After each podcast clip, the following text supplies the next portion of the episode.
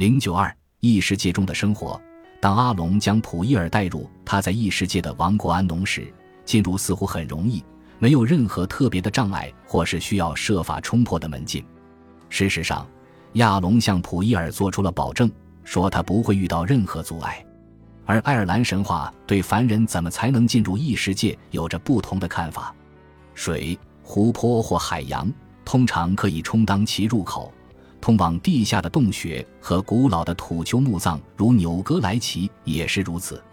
某些岛屿被认为位于异世界，例如海神曼纳南的故乡马恩岛。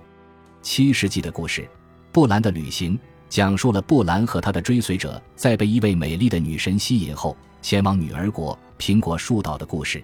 苹果树岛就是一个快乐的异世界的例子，而这个故事充分体现了死后世界的两面性。这是一个时间停滞、永恒不变的地方。布兰和他的手下在这里住了一段时间，但是后来他的一些追随者开始想家，想坐船回到爱尔兰。岛上的妇女警告他们不要触碰陆地，但是当他们的船靠岸时，其中思乡之情最为炽烈的人忍不住跳下了船，想涉水穿过浅滩。他的脚一碰到海岸，就瞬间碎成了尘土，因为他的身体迅速衰老了三百岁之多。故事中的异世界就是提尔纳诺，永葆青春之地。但是如果人类回到他们自己世界的时间之中，提尔纳诺的魔法就失效了。阿瓦隆，传说中亚瑟王葬身的海岛，字面意思就是苹果树岛。根据中世纪法国的亚瑟王骑士传奇，如圣杯故事中的说法，阿瓦隆位于格拉斯顿伯里，一个在沼泽。低洼和盛产苹果的萨默塞特山脉之间的岛，其他的一些传说也讲述了凡人与异世界的相遇。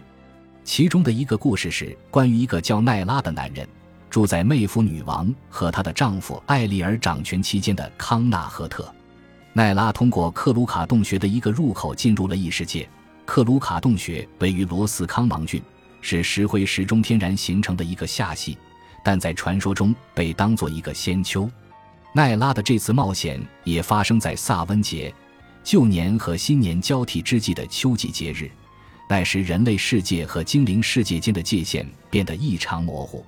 虽然奈拉是一个活着的凡人，也是众神之地的入侵者，但他被允许留下来，甚至与仙丘的一位女神结合了。他预言，除非仙丘本身首先被摧毁。否则，妹夫的克鲁卡宫廷将会被一场火灾彻底毁掉。奈拉在冬天回到地上世界，警告妹夫，身上带着这个季节不可能存在的夏季植物——樱草、大蒜和金蕨，以向人们证明他来自时节与地上世界完全不同的异世界。于是，康纳赫特的部队入侵并洗劫了仙丘，带走了大量的财宝，但是奈拉仍然留在了他的妻子和家人那里。再也没有回到人类的世界，异世界的难以捉摸，在芬尼安故事群中的一个故事里也有体现。这个故事与布兰的旅行非常相似。芬尼安的首领芬恩有一个儿子，名叫奥伊辛。一天在外出打猎的时候，芬恩的队伍遇到了一个叫尼亚夫的年轻漂亮的女人。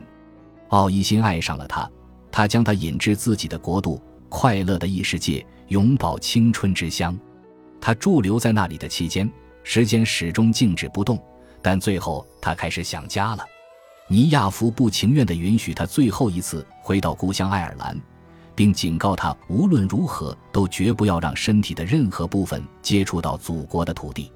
他将自己的白马借给了他。但是，当奥伊辛到达爱尔兰时，他看到已经几百年过去了，故国和其中的人们都消失得无影无踪。他无比震惊，不由得紧紧勒住了马，扯断了马鞍的系带，让他整个身体落到了沙滩上。一瞬间，极度的衰老降临到他身上，他化作了尘土。本集播放完毕，感谢您的收听，喜欢请订阅加关注，主页有更多精彩内容。